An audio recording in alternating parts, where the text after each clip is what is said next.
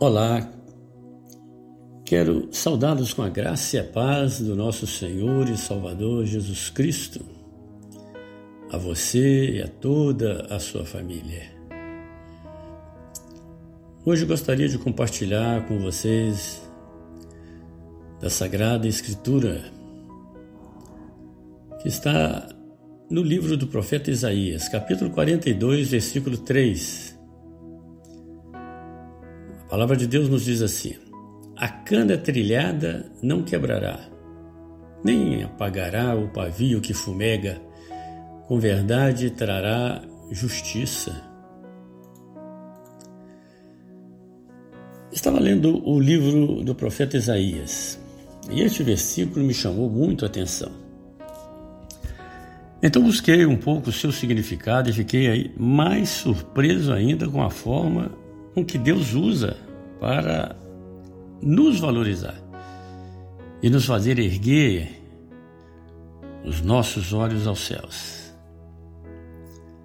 Somos pequenos, fracos, pecadores, mas se tem algo que nos faz dar uma vira-volta no nosso modo de viver, no nosso modo de andar, é quando deparamos com uma palavra dessa categoria. E essa palavra até massageia um pouco o nosso ego. A cana trilhada não quebrará, nem apagará o pavio que fumega. Que coisa grandiosa é a misericórdia de Deus.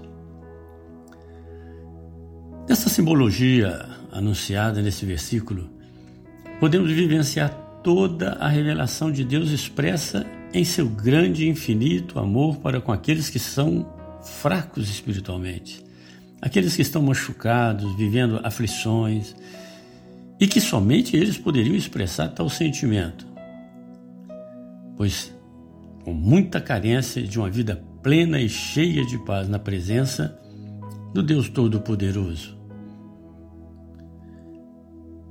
Essa mesma alegoria nos remete ao Evangelho de Mateus, no capítulo 13, versículo 19, quando Jesus está explicando a parábola do semeador. E de uma forma tão séria, nos apresenta as condições da semente quando estas são lançadas pelo semeador e caem ao pé do caminho, assemelhando as pessoas que ouvem a palavra do reino e não a entendendo, vem o maligno e arrebata o que foi semeado. Muito triste essa passagem. Aqui Jesus está se referindo àqueles que não entendiam o Evangelho.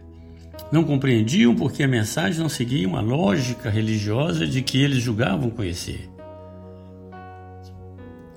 E desta forma, se encontravam em condições desfavoráveis para subsistir aos ataques dos inimigos. Todavia, Jesus nos alerta a termos cuidado quando estivermos semeando a palavra. Mas a passagem de Isaías mostra uma condição um pouquinho diferente. Embora com a mesma argumentação, isto é, abandonado para estar sujeito aos ataques, às ofensas e ao desprezo, é que nós somos encontrados. A cana trilhada é aquela que está à beira do caminho, nas trilhas dos canaviais, e é justamente o lugar onde se acumulam canas desprendidas dos pés, são arrastadas pelos ventos, abandonados pelos colhedores e fáceis de serem pisadas e descartadas em razão do estado de estrago.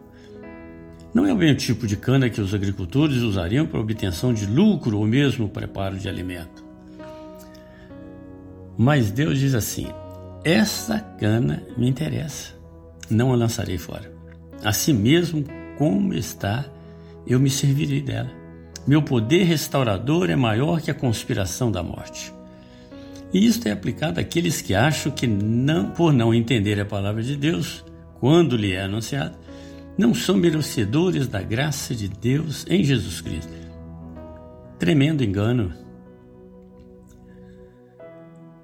E sobre a morte, Jesus tem algo a dizer. Aquele que crê em mim, ainda que esteja morto, viverá. Glória a Deus, não?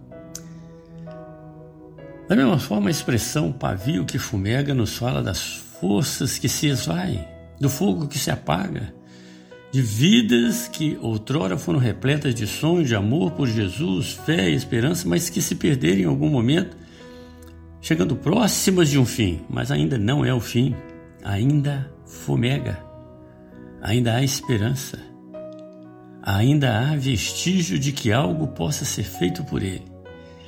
E Deus lhes diz o seguinte: Não permitirei que encerre sua missão de iluminar, antes me farei viver e reviver a chama do primeiro amor.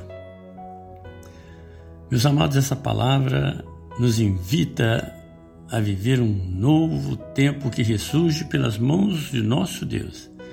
E que, embora pensemos diferente, Ele está atento às insignificantes coisas da vida que, sob um olhar humano, nada vale, a não ser para serem descartadas. Mas Deus, em sua infinita misericórdia, das cinzas, do monturo, ergue o necessitado. Glória a Deus. E encerrando, vamos meditar nesse salmo maravilhoso que é o Salmo 113, versículos 7 e 8, que diz assim: Levanta o pobre do pó, e do monturo levanta o necessitado, para o fazer assentar com os príncipes, mesmo com os príncipes de seu povo. Não perca a esperança.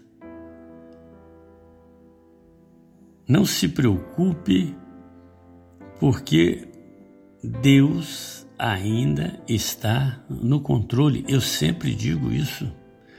O dia que Deus perdeu o controle é o fim, acabou.